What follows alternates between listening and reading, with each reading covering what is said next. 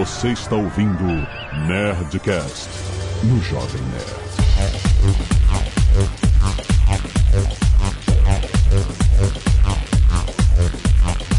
Landa, landa, landa, nerds! Aqui é Alexandre Antônio, Jovem Nerd. Eu odeio quando eu dou back e aí você perde o que você fez e perde informação. E não adianta eu clicar em refresh e mandar de novo porque dá merda e. Vai tomando. Aqui é o Paulo Silveira e ainda não consigo encontrar o canal que eu quero com o controle remoto da minha TV a cabo. Aqui é o Maurício Linhares e a única interface que eu sei fazer é a interface de em preto e branco no HTML. Aqui é o Azagal. Toda semana. Esse é meu novo bordão. Muito bem, nerds! Estamos aqui em mais um Nerd Tech trazido a você pela Lura. Olha, Paulo Silveira, Maurício Linhares estão aqui conosco para falar hoje de, mais uma vez, User Experience. Foi uma. A gente falou de User Experience lá no início do Nerd Tech, né? Mas a gente não vai repetir o tema. A gente vai falar das piores experiências de usuário possíveis. A gente, a gente pode até começar no offline. Começar no offline pra gente entender o, o conceito do que, que é uma experiência de usuário ruim, cara. O mundo é melhor quando você cuida do UX. Seja em qualquer categoria, online, offline e tal, cara. A experiência do usuário é o que faz o mundo ir pra frente. certo? Vamos pro esse papo que tá muito maneiro.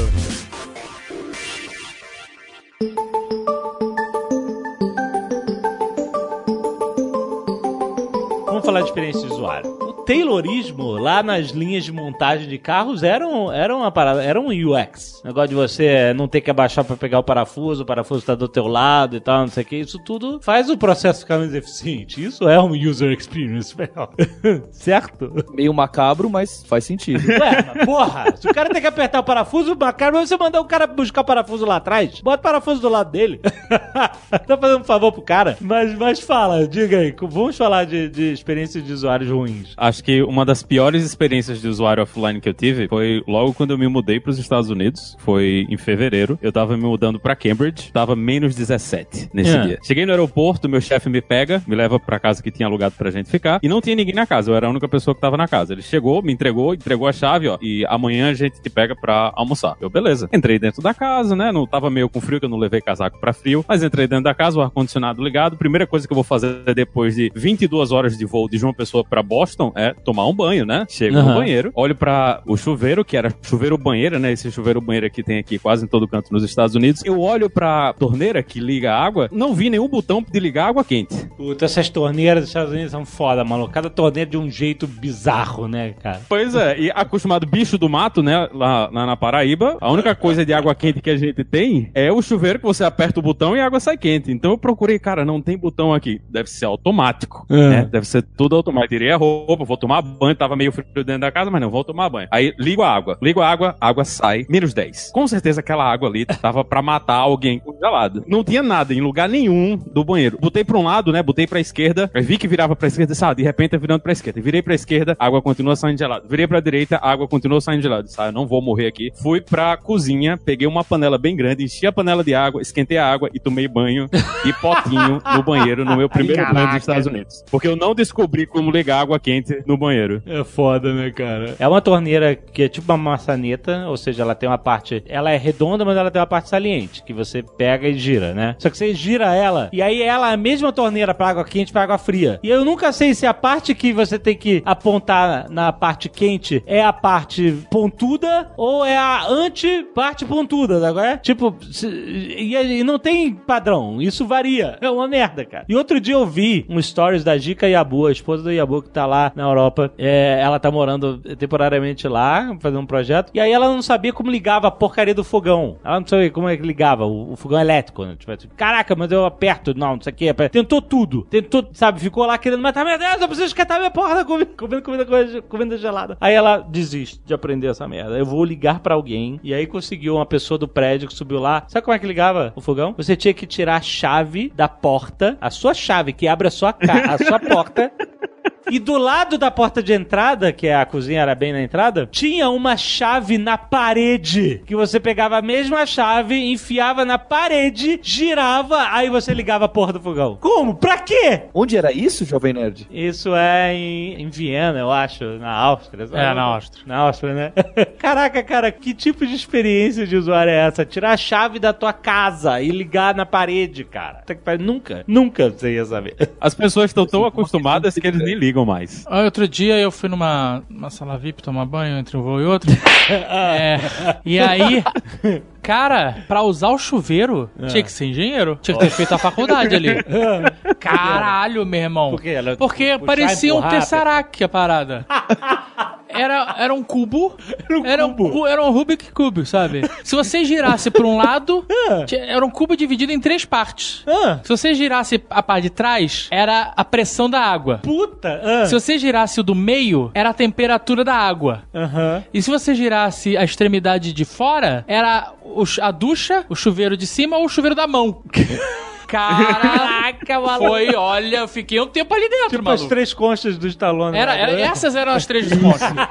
Ele não sabe usar as três conchas. Não, e por isso que a fila era monstra, porque a pessoa ficava horas estudando aqui. O tutorial na internet. É uma merda, né, cara? Cadê o bom velho água quente e água fria? Aí você liga um pouquinho de cada um e regula essa merda. O que aconteceu? Qual o problema? Mas olha, eu aprendi uma coisa muito interessante sobre padronização. Como não dá certo. Por quê? Era assim, eu tava reclamando da nossa tomada, sabe? Ah, por que, que a gente não pode... E, e cada lugar do mundo que você vai tem uma porra de um padrão de tomada. Aí você tem como, sabe? É, é, é foda. Aí, era assim, eu tava reclamando da falta de padronização e falando assim, porra, deviam criar um novo padrão universal. Por que que não criam a porra de um... ah, Escolhe um pro mundo inteiro. Aí todo mundo adota. Aí olha que maravilha. Aí o cara me mandou uma tirinha em quadrinhos. Era exatamente, explicava por que é impossível. Era, era assim, olha, existem 13 padrões mundiais. Era mais genérica, mais abrangente. Não tá falando do que, né? Existem 13 padrões mundiais. Aí um cara fala assim, vamos criar um padrão universal para todos adotarem. Aí depois no quadrinho seguinte, existem 14 padrões mundiais.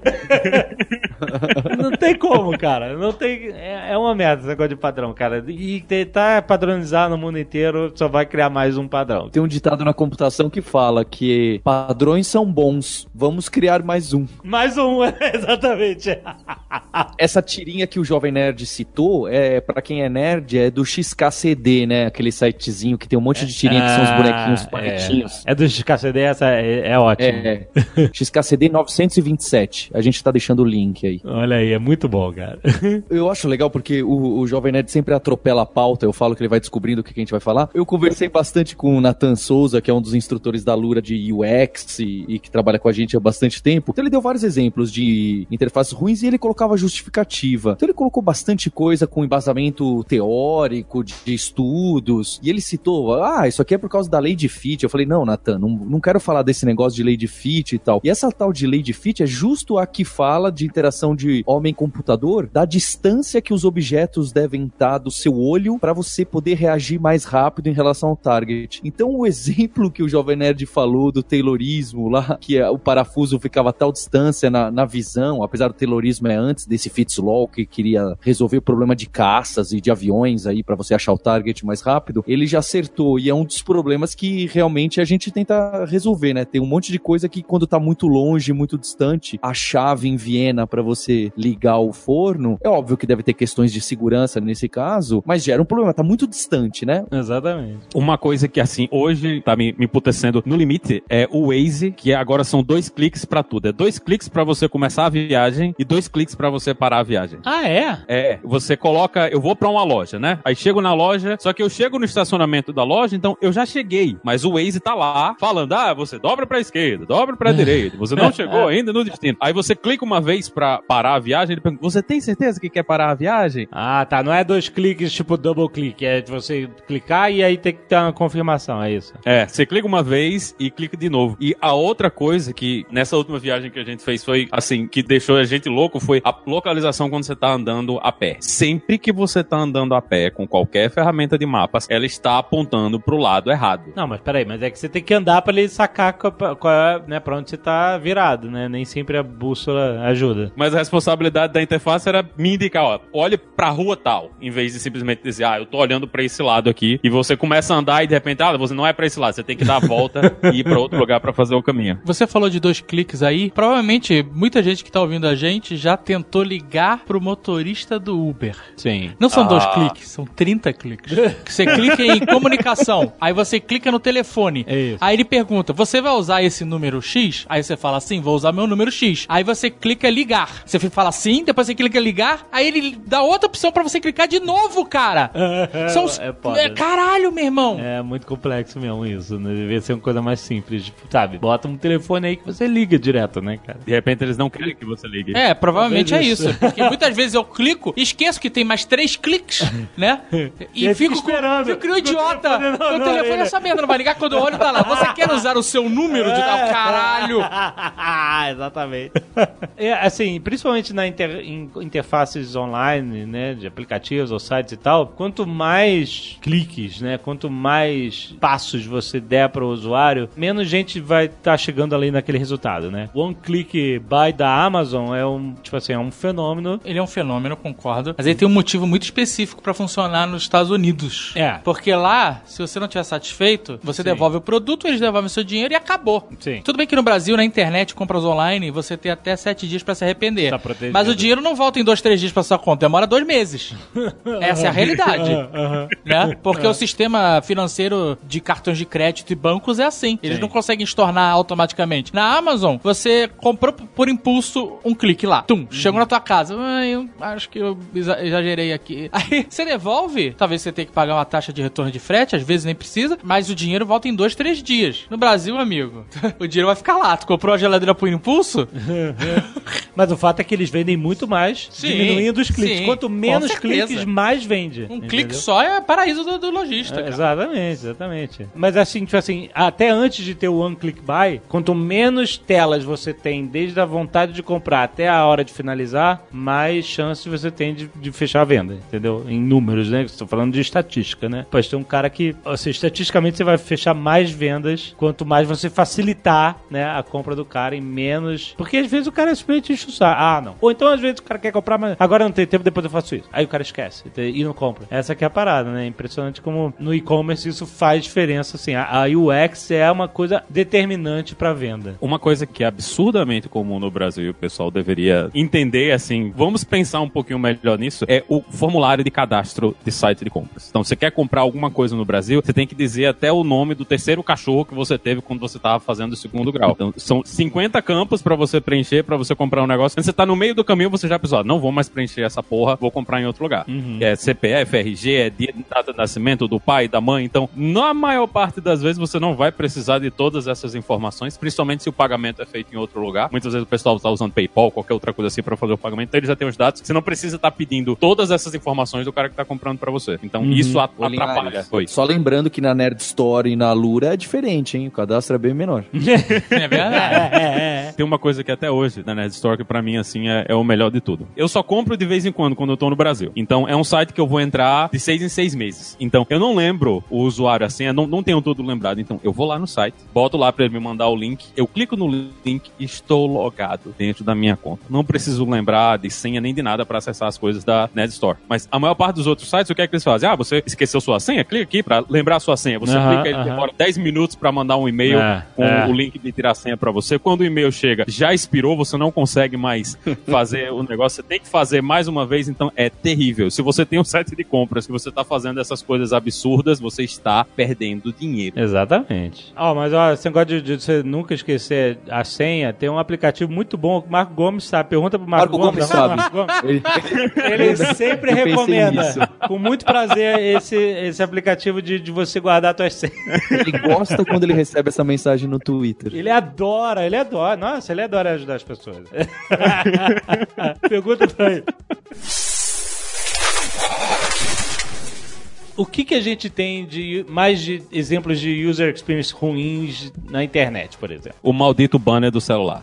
Que esse, Por quê? esse é o segundo mais odiado. O primeiro mais odiado é: você deseja receber notificações sobre o nosso site? Esse é o número um. É o que ninguém nunca deveria ter, porque ninguém nunca vai querer notificações do seu site no celular. Ninguém quer. Mas você diz o que? Em aplicativo? É isso? O bannerzinho é aquele negocinho que vem descendo no topo do celular? É isso? Você navega, por exemplo, para um site de notícias, você entra dentro do site, em vez de ele mostrar uma propaganda pequenininha, o que é que ele faz? Ele abre aquele banner que é o banner do desktop, que eu acho que ninguém nem testou, ninguém nem tentou abrir no celular, né? Aí aquele banner do desktop abre na sua tela toda do celular, não dá para clicar em nenhum outro lugar, porque o controle, né, ele foi, ele tá num lugar invisível da tela, então você fica incapacitado de usar o site porque tem um banner que tá cobrindo tudo ali na sua cara. Assim, mas porra, é- site não responsivo em celular é pior UX possível, né, cara?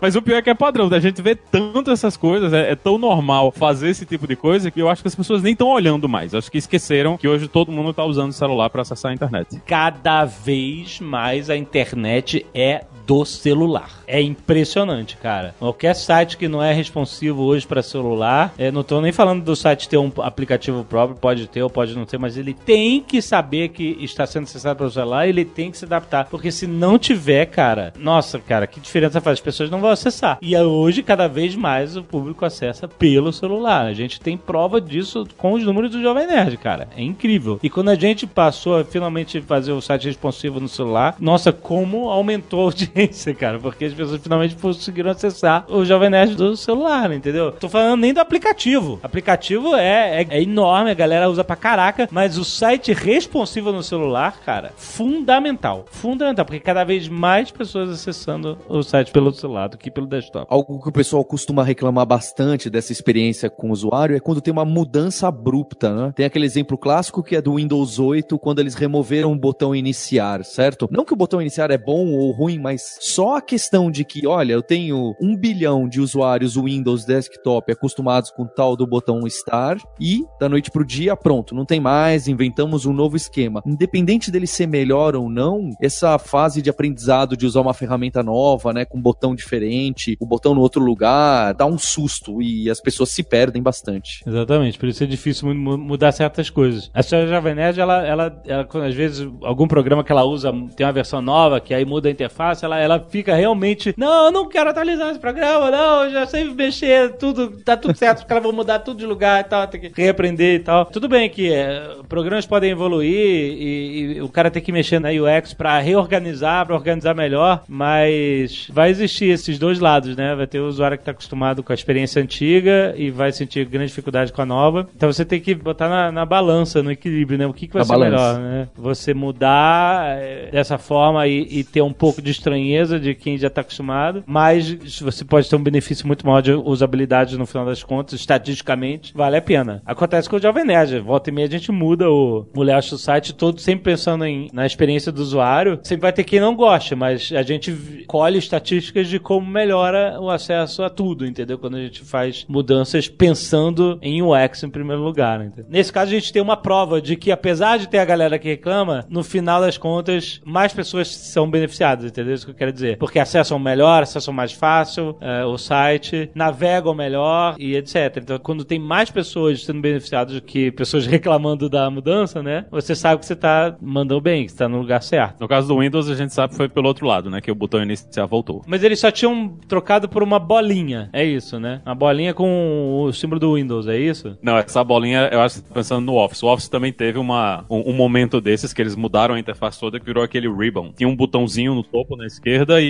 e tinha aquele menu bizarro no meio, que não tinha nenhuma das opções que você precisava. Mas eu tô falando do botão iniciar que virou uma. O botão iniciar não virou uma bolinha? No mesmo lugar que ele tava? Eu lembro quando você entrava no Windows 8, era tipo tiles, né? Você tinha vários pedacinhos, tipo uns azulejos na tela, e cada azulejo desses era um aplicativo que você clicava e não ficava muito claro Uhum. onde é que você. Porque você tinha que procurar as coisas. Você tinha que ir na lupazinha, né? Que era no início, digitar o nome Ah, do. sim. Começar a digitar o nome do aplicativo para poder achar ele. Que era diferente do que todo mundo estava acostumado, É. que era aquele iniciar ali na esquerda embaixo.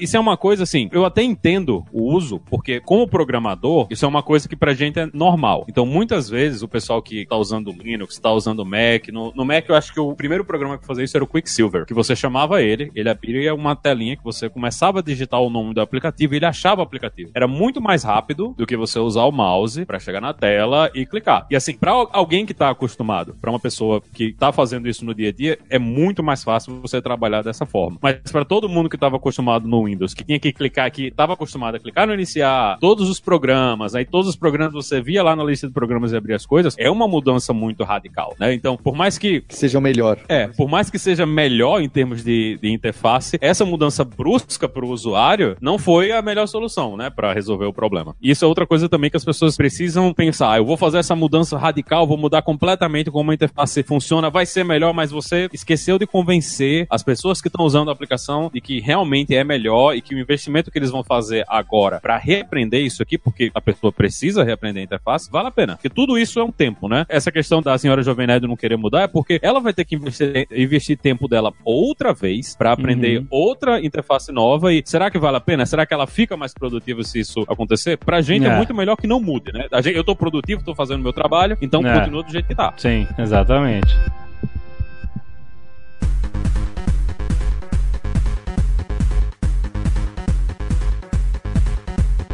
Ó, você quer ver um exemplo de, de sites ruins de UX? É em qualquer site do governo. Qual- Caraca, qualquer site feito por programador. Vai- Vai no site do INPI, Instituto Nacional de Propriedade Industrial, inpi.gov.br. É uma. Caraca, cara, é de chorar. Se tem um link mapa do site, o site perdeu.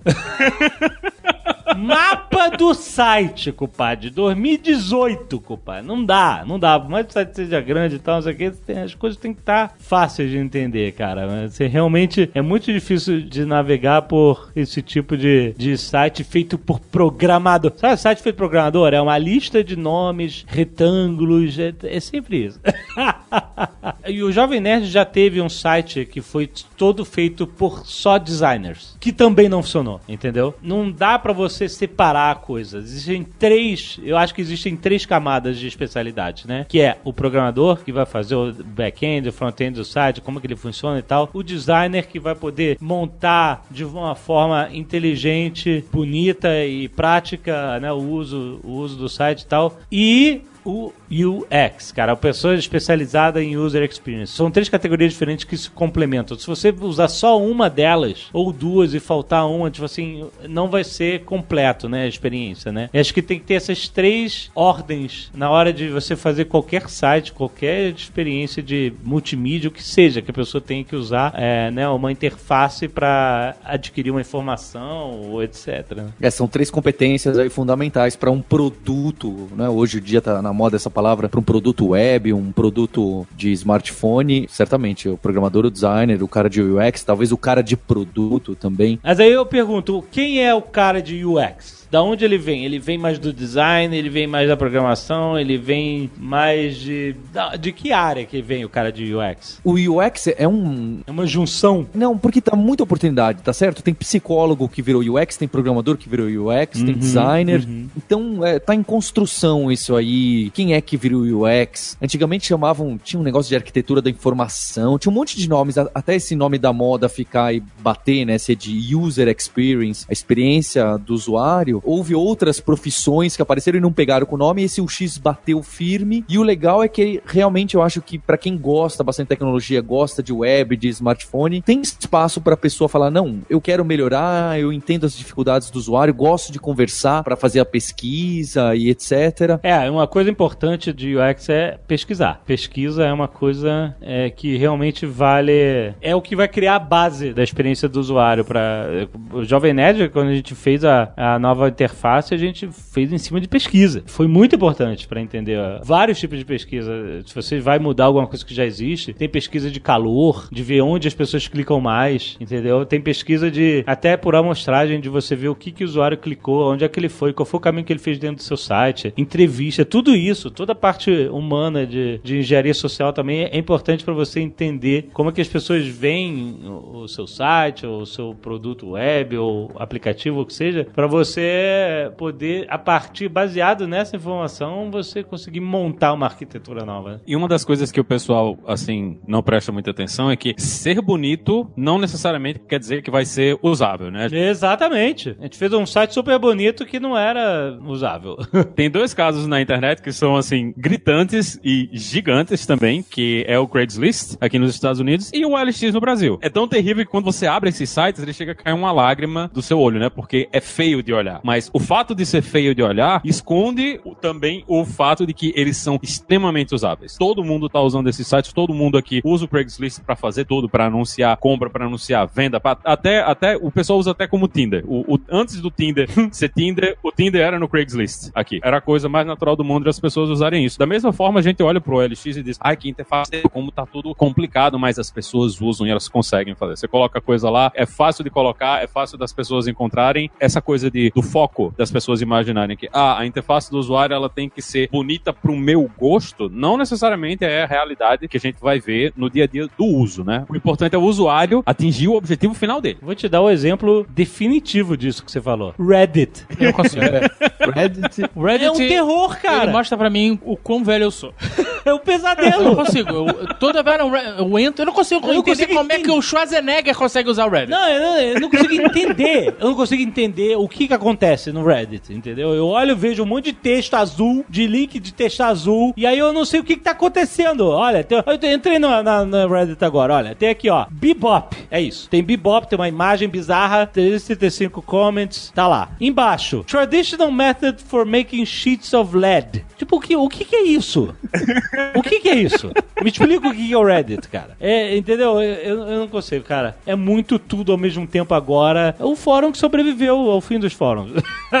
Pois é, e cada buraco que você entra tem uma interface diferente. Eu, eu e o Paulo fomos usuários do Reddit aí na, na nossa época de vício do Destiny, e tem um Reddit específico lá, que é o Fireteams, que era onde a gente encontrava gente pra jogar, né, Pra fazer as, as coisas que Aham. precisavam de seis pessoas pra jogar. E quando você clica nele, ele já tem outra interface diferente, o estilo de, de interação é diferente, como as pessoas se comunicam lá dentro é diferente. Todo, cada buracozinho desses dentro do Reddit tem a sua própria etiqueta, tem a própria forma de funcionar e funciona. E esse é o mais interessante de tudo, é que essas coisas funcionam. A gente encontrava gente pra jogar e a gente jogava Destiny na época, caçando gente no Reddit pra fazer esse tipo de coisa. Então, o fato de ser feio, né, tem essa coisa, ah, eu tô olhando, não tô entendendo nada, mas de repente pro público, que é o público-alvo disso aí, tá funcionando, né? Então, não, não vai ser do, jeito que eles queriam, vai ser o, o lugar onde todo mundo vai criar sua própria comunidade, isso aí provavelmente virou o Facebook, né, ou a próxima rede social, mas todas essas coisas convergiram pra criar esse conjunto de comunidades lá dentro mesmo com toda a loucura que existe lá dentro. E tem coisas piores ainda, né? Você entra no 4chan, eu, eu já tentei abrir o 4chan algumas vezes e realmente o meu cérebro não funciona dentro daquele ambiente. O Reddit eu ainda pego, mas o 4chan já é outro nível pra Eu, mim. eu tenho medo de entrar em 4chan, essas coisas de chan. Tenho- eu acho que eu acho que vão me pegar, cara. É? Vão me puxar pra dentro e vou ficar. Ah, socorro! A NSA vai levar pra sala branca, né? Quando chegar nos Estados Unidos na próxima vez. Você entrou no 4chan. É, cara. É, não, mas é, é uma parada muito própria da comunidade, de cada comunidade, né, cara? Eu, eu não consigo me adaptar a certas coisas. A curva de aprendizado do Reddit, da, da UX mesmo, do Reddit é complicada, não, não é boa. Por mais que ela seja simples pra quem já tá trabalhando e usando, não é legal. Um exemplo contrário, eu diria o Wikipedia, né? Que é super funcional, você vai clicando e vai caminhando, Uhum. mas tem um design que tá um pouco pra trás. Tem melhorado, mas o design, né, o user interface mesmo, fica um pouco pra trás. É, eu acho que eles tentam ser o mais leves possíveis, né? Porque Também tem isso. eu não sei se é porque tão, é, enfim, eles são muito acessados, eles são falam que nunca vão, toda hora estão pedindo doação porque eles não fazem publicidade, etc. E é um, é um trabalho que eles falam de disseminação de informação, sem fins lucrativos e tal. E eles, né? obviamente a conta do servidor deles não deve ser barata. então acho que eles tentam manter as coisas bem mais bem leves possíveis, justamente porque imagina quanto é que é a conta de- desse servidor do, do Wikipedia pra ficar funcionando até hoje, né? É incrível. E pra ser mais inclusivo, pensando na banda dos países em desenvolvimento, as pessoas sem conexão. Bem pensado também, exatamente. O exemplo mais crítico desse, que o pessoal gosta de fazer piada, o pessoal que manja de UX, é que tem o tal do- das heurísticas de Nielsen, que a gente chegou a comentar no, no outro episódio, até citou algumas. O site desse cara aí, dessa Nielsen Consulting Group, você entra, já foi bem pior, tá? Mas é feio de doer. E ele é o cara que criou um monte de termos e um monte de coisas. Hoje em dia já tem outro mais na moda, talvez. Mas você entra lá no nngroup.com, você vai ver, poxa, mas esse é o site referência de, de UX do mundo. Fica um pouco clara essa diferença de UX e de user interface. Cada um define de um jeito. Não existe um modelo, né? É, Tá sempre mudando. A gente tá sempre entendendo e é o próprio hábito do usuário vai moldando como é a, a melhor, o melhor tipo de UX. né? Você não pode dizer que assim, ó, nós vamos encontrar a UX perfeita e essa vai ser a definitiva, né? Ela vai mudar, assim como qualquer linguagem, assim como qualquer coisa que evolui, né? É, os próprios trends de comunicação visual que existem, né? Vão fazer com que a user experience nunca encontre o seu momento perfeito, né? Ela tem que se adaptar ao que as pessoas acham, ao que é intuitivo. E o que é intuitivo pode mudar de tempos em tempos. Eu acho que as empresas de TV a cabo, eles, elas não receberam essa mensagem aí, não. Porque não, definitivamente não. O que é pior do que aquela porra daquele envelope, maluco? Sabe aquele envelopinho que fica na tela? Aquele de mensagem? É. Puta, vai tomar no cu aquele envelope, né? Mas sabe o que é uma merda também de usabilidade? Não. A porra da Siri. ah, tá foda. O fato de você ter que falar e aí Siri pra qualquer coisa, meu amigo. Enfim, você tem que ter uma chave pra abrir a porta dela, pra ela... Ela tá ouvindo o tempo inteiro, cara. Então, mas ela não, ela não pode ficar interpretando o tempo inteiro que Você Ah, podia já falar que ela tá assim, falando só comigo. Siri, Siri. Siri é o suficiente. E aí Siri? E aí, Siri? Por que isso? Aí, ó, te ouviu. Claro que ouviu. Ela tá ouvindo o tempo inteiro. Outro dia ela ficou me trollando. Aqui, eu tirei até print. Ah. a porra da Siri começou a me trollar, mas me ajudar, que me ajudar, que é bom nada. Ah. Aqui, ó, pegar a imagem. Vocês que estão aí no app vão poder ver. Comecei a falar, ela não respondia. Aí eu comecei a perguntar e ela não, não, não, não fazia o que eu pedia. Ah. Ela começou a me ouvir, depois de eu pedir pra ela fazer umas paradas, ela não fez. Aí ela começou a me ouvir, aí ela entendeu isso aqui. Eu não falei isso, mas ela entendeu. Eu tava falando sobre isso, mas não é exatamente isso. Ah. E aí, Siri, eu não falei isso. Aí, aí a puta já. Peraí. Tem um açafrão de verdade, prato maravilhoso, piada. Que merda. Aí ela, uma opção que fica perto daqui é o Lilório em Rua Peixoto Gomide. Eu não perguntei nada dessa porra pra ela. Ela do nada foi te mandando isso. Aí outro dia, eu falei, e aí Siri, depois de várias tentativas... Lá vai. Peraí, sai daí, mulher desgraçada. Eu tava lá, e aí Siri, aí Siri, ela nada. Ah. Aí, do nada, ela mandou assim: Aqui está um lugar com, abre aspas, e aí Siri. Fica um pouco longe de você. Filha da mãe. E aí me mandou bar e lanche, ai que sede. que porra é essa, cara? Ai, tá foda, né, cara? Ai, meu Deus. Ah, mas você sempre pode ser mais feliz ligando pro autoatendimento e o autoatendimento é o robô que fala. Nossa, autoatendimento você tem que ficar falando alto porque você é cartão de crédito. eu odeio. Sabe agora que você tem que falar? Pra que, que eu tenho que falar? Eu quero só. Eu não quero falar com máquina, eu quero digitar números. Mas falar é melhor do que você ficar ouvindo todas as opções. Não Ah, é, número cara. Um, cartão de crédito, número dois, olha o que. É uma merda. Você demora Ficar, mais. minha conta tá no vermelho, na rua. Que se você falar baixo, ele não te entende. é? Desbloquear cartão. Sabe? Que merda. Aí ele não entende. Me dá logo o número: 1, 2, 3, 4, 5. Exato, né? Ela não vai entender o que você fala, pra começar. Aham. Porque ela não é intuitivo o que você tem que dizer. Outro dia eu tava no banco, eu tava tentando sacar dinheiro, não tava rolando. Ah. O que, que eu tenho que falar? Eu queria sacar dinheiro, eu fui no caixa eletrônico, Ué, caixa- Você ATM. tinha que falar com, o ca- com o caixa eletrônico? Não, tava funcionando, eu fui ligar pro banco pra entender por que, que eu não tava conseguindo tirar dinheiro. Ah, tá. Ah, tá. Aí eu liguei, e o que, que eu tenho que falar? Não consigo tirar dinheiro do caixa eletrônico. Impossível, Aí não faz diferença nenhuma. Não entendi o que você falou. É exato, não, mas aí você fala, falar com, com uma pessoa. com uma pessoa. Eles não querem que você fale com a pessoa. Se eles quiserem que você fale com a pessoa, não tinha uma máquina tentando entender o que você tá falando. Foda, né? Malditos robôs.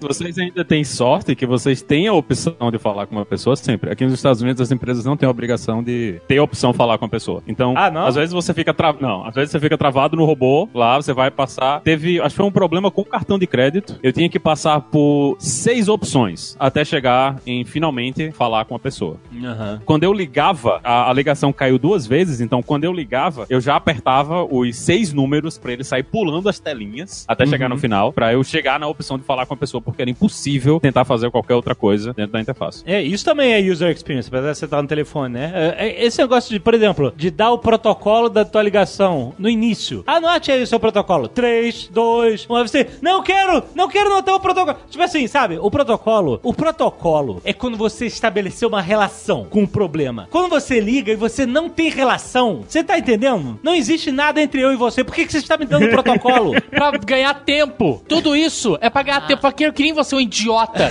falando cartão de crédito, cartão de crédito. É só pra ganhar tempo. Pra ganhar tempo, Ela entende tudo que você fala. Só que eles desligam a chave e fazem você passar por otário pra ganhar tempo, porque o call center tá cheio de gente Ah. atendendo um monte de reclamação. É foda, né, cara? Merda, cara. Eu não. É foda. é tipo que você sai no Tinder e aí, antes de você, sabe. Olha o Jovem Nerd expertise não, dele. não. O que eu quero dizer, o Tinder é porque a pessoa tá falando assim, ó, a pessoa. Tudo porque é vai- top of mind da tua cabeça. Não, que top of mind. É que, tipo assim, é como se você tivesse que ir no cartório, tipo, registrar uma união estável de alguém que você conheceu no, no Tinder antes de conhecer a pessoa. Péssimo exemplo. Eu não uso Tinder, tá, gente? eu só tô querendo dizer o seguinte: me dá o protocolo depois que, eu- que já está estabelecida a comunicação, porra. Eu acho que um, um- outro exemplo de UX, a gente falou um pouco dos produtos offline, e, e um legal, um canal no YouTube, eu, eu viciei nesse canal, e, e acho que até por culpa do Azagal do Jovem Nerd, que tinha citado um outro, aquele negócio de prensa hidráulica, de ficar Nossa, vendo muito lá bom. se a prensa hidráulica detona ou não o produto. Aí tem um outro que também, um estilo um pouco diferente, que é o React, que tem bastante daqueles vídeos. Veja como as crianças de hoje em dia reagem Ah, ao videogame, ao Nintendo, ao Atari. Sim. E tem alguns bons, porque você vê que os videogames antigos, o Nintendo, ele pode não gostar do jogo, mas estão lá os botões, o liga, o desliga e o reset, que faz mais ou menos sentido. Então essa interface com o produto não mudou muito, né? É, É. Com os videogames. Agora você já pega, tem um das crianças reagindo ao Walkman da Sony, de 79. Então, vou deixar o link. As crianças não sabem abrir, né? Pra, não, não sabem nem o que é fita, obviamente. Mas os botões de play e stop, sabe? Ainda estão ok. Exatamente. Então, alguns envelheceram bem, né? Especialmente porque foram mantidas a- as formas de acesso, o botão, o sim, o não. Agora, o que mudou mesmo muito, que é a interface do controle remoto de televisão. Puta, controle remoto de televisão é um inferno também, cara. Tomando com aquele mano de bilhão de botões que você não usa pra nada.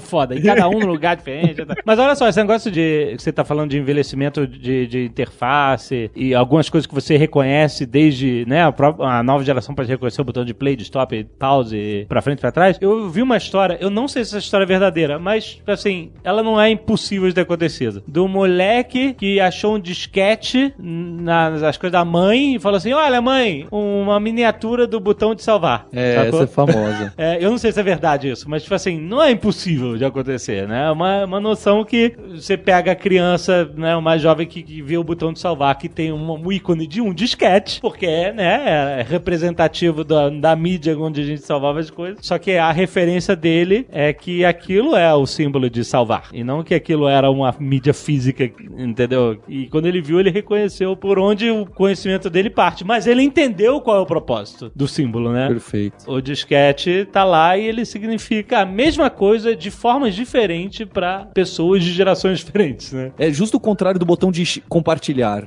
não é? Porque cada plataforma tem o seu botão compartilhar, você tá procurando, você nunca sabe onde tá o botão compartilhar. Por isso que eu acho que é legal no Android, que eles têm colocado muito, o compartilhar é um menu que fica escrito compartilhar. E aí você não tem muita dúvida do que, que vai fazer aquele botão. Existe um, um- também um clássico de UX que eu queria saber de vocês se, você- se é uma coisa que tá morrendo ou não, que eles chamam de o botão de hambúrguer, alguma coisa a ver com hambúrguer. Que são aqueles três tracinhos que geralmente significa é, abrir um menu com mais opções. Sei se em a gente inclusive citou no outro podcast de justiça, o pessoal reclama bastante, porque o que, que é três pontinhos, o que, que é três tracinhos? Três pontinhos, três tracinhos, exatamente. Aí o pessoal começou a trocar os três tracinhos por menu. Mas aí teve um pessoal que fez, eu, eu não lembro quem, fez uma pesquisa grande sobre será que é melhor usar um botãozinho que tá escrito menu ou um hamburguinho? E a conclusão era mais ou menos que tanto faz, nesse caso em particular, tá bem? Então, às vezes, o que a gente acha que é ruim e que realmente parece ruim, talvez não faça muita diferença no final das contas. Então, é, é complicado isso, né? Porque envolve realmente pesquisa, não só, mas também envolve um pouco o feeling de você, ah, o que, que você acha, né? Isso é o resultado de qualquer símbolo, né? O, o símbolo ter um significado depende de todo mundo concordar que aquele é o significado do símbolo, né? Tipo, Exato. a letra A, né? A gente, a letra A não é, um, ela é um símbolo de um som que a gente faz, né? Então, mas todo mundo concorda que aquilo, todo mundo quando você vê uma letra A, você já imagina o som. Por quê? Porque você já aprendeu o que aquele símbolo significa. Mas pro universo, pra natureza não significa porra nenhuma.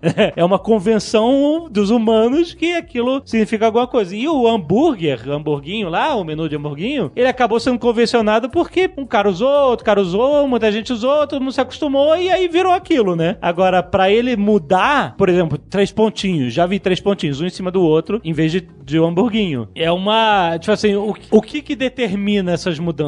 Também não existe convenção pra isso. As pessoas simplesmente fazem. E aí começam a aprender, né? Alguém pensou que as teclas que ficavam na parte de cima do teclado do MacBook não tinham utilidade, né? Então o que foi que eles fizeram? Arranca todas as telas e bota o touch bar lá que todo mundo odeia. Exato. Então, alguém, alguém tirou de algum lugar, né, É, da, da sua é. constituição física ali de trás, né? Tirou essa ideia e hoje todas as pessoas odeiam trabalhar com seu Mac. Eu tô amarrado no, no meu Mac de 2015 aqui porque eu, eu não, não vou aguentar. Tanto o teclado é podre, aquele teclado é terrível, como o touch bar foi uma- é um negócio assim que dá, dá uma agonia ter que usar aquilo ali. Mas alguém teve a ideia. E assim, tem coisas que foram muito legais. A, a maior parte da interface e da forma como a gente interage com o iOS é do iOS. São coisas que surgiram ali, né? Que eles inventaram ali. Mas algumas coisas você pega coisas como o 3D Touch. O 3D Touch ainda hoje tem vários aplicativos que eu tenho que usam, mas ainda não é natural. Touch é aquele que você aperta, pressiona o dedo na tela, né? Pra abrir um outro tipo de menu e funcionalidade, né? Mas ele tem umas funções muito boas pra agenda, de ficar movendo pro lado, pro outros compromissos e tal. Pra agenda do Google, ele funciona bem pra caramba. O Jovem Nerd tá com cara, porque o Jovem Nerd, ele é, pé- ele é péssimo user. Ele não consegue explorar nada. Não, não, parada. sabe pra que que eu uso o 3D Touch? Pra ligar a lanterna. Só pra isso. Sabe qual é? Não, porque quando você. Caralho. Não, então, quando você abre o iPhone aqui, aparece o ícone da lanterna. E aí você, se apertar, você- não acontece nada. Você tem que dar um 3D Touch, você tem que dar uma, uma, uma pressãozinha pra ele ligar. Então eu baixo- é o que eu mais uso de 3D Touch. Tá bom, É que eu não conheço outras funcionalidades. Mas olha só, o 3D Touch pode morrer também. Eles não estavam falando que não foi um grande sucesso que eles imaginaram, não é? Eu espero que o 3D Touch e a Touch Bar do MacBook morram, porque é, A Touch Bar, talvez ela não precise morrer, ela só precisa ter um uso melhor, né? Tem muitas coisas, por exemplo, se você parar pra pensar dessa forma, o iPhone podia ter morrido, porque no começo ele não tinha muita função, né? O primeiro iPhone. Não. Tanto o Apple Watch, Ah. agora eu sou um Apple Watcher. Olha aí, o cara. Mas eu usei a primeira versão do Apple Watch e ele não tinha função nenhuma, cara. Era uma máquina de notificação do- de pulso. Sim, sim, sim. E hoje em dia eu consigo. Hoje eu testei ele de novo, Ah. porque agora eu sou fitness. Olha aí a mudança de vida. E aí, eu, eu consegui usar ele assim e ter funções pra ele. Eu não faço as mesmas coisas que eu faço com o iPhone. Tem coisas específicas que eu uso pro Apple Watch. Além das de medição de passo, essas paradas de exercício mesmo, que é legal, eu uso to-do list, agenda, ver o horário de duas cidades diferentes quando eu tô viajando, por exemplo, ele mostra ao mesmo tempo. Que eu tentei fazer isso com o Android, mas é impossível, gente. O Android mostra duas horas ao mesmo tempo. É maravilhoso isso. Mas Aham. todo o resto. Eu não conseguia tirar um print no Android.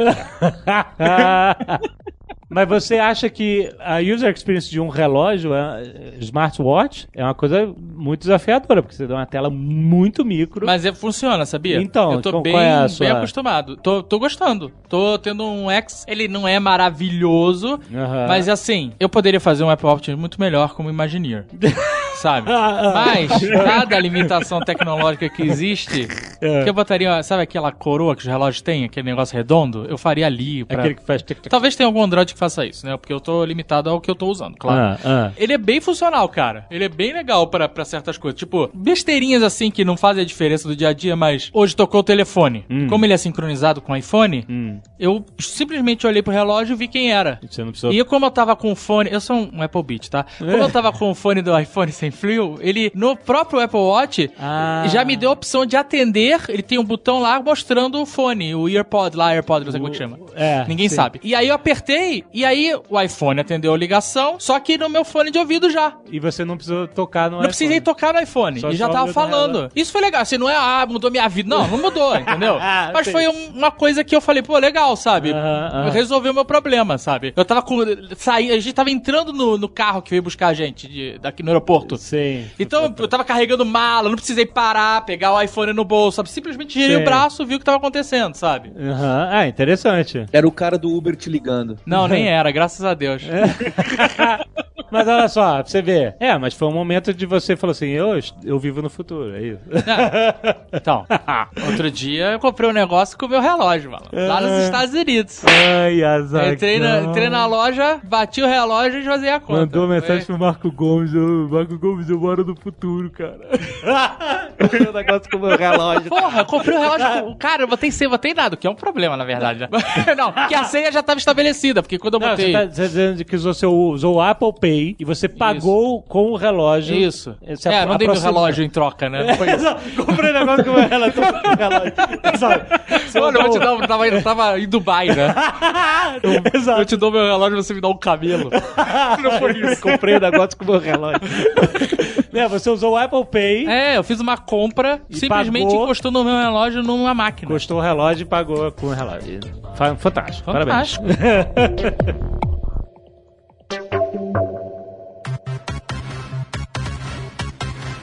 Então, o jabá. Eu, eu posso chutar? Curso de UX.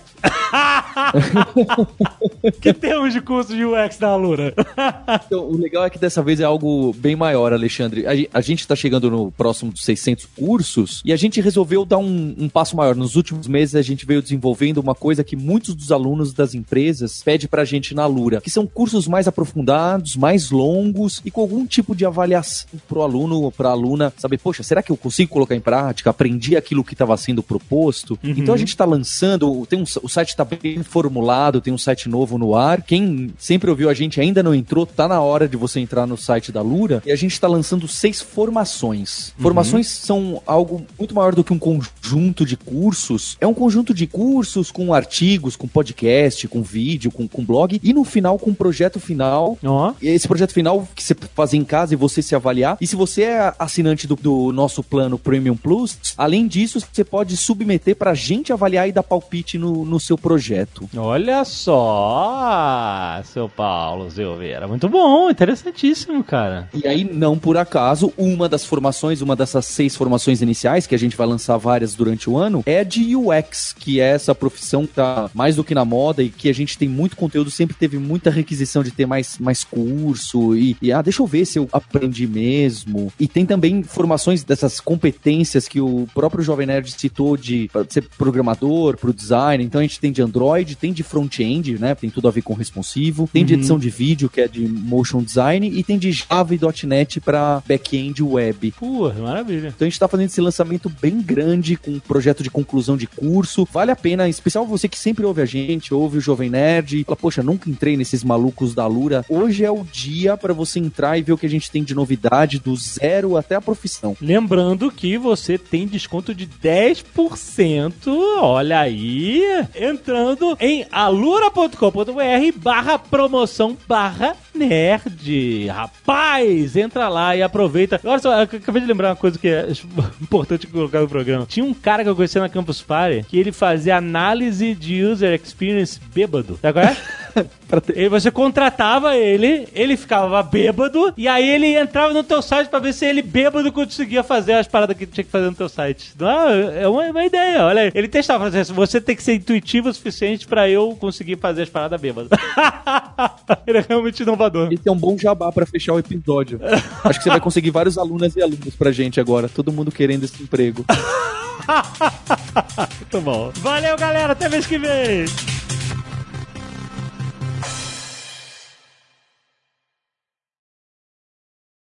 Este Nerdcast foi editado por Radiofobia, podcast e multimídia.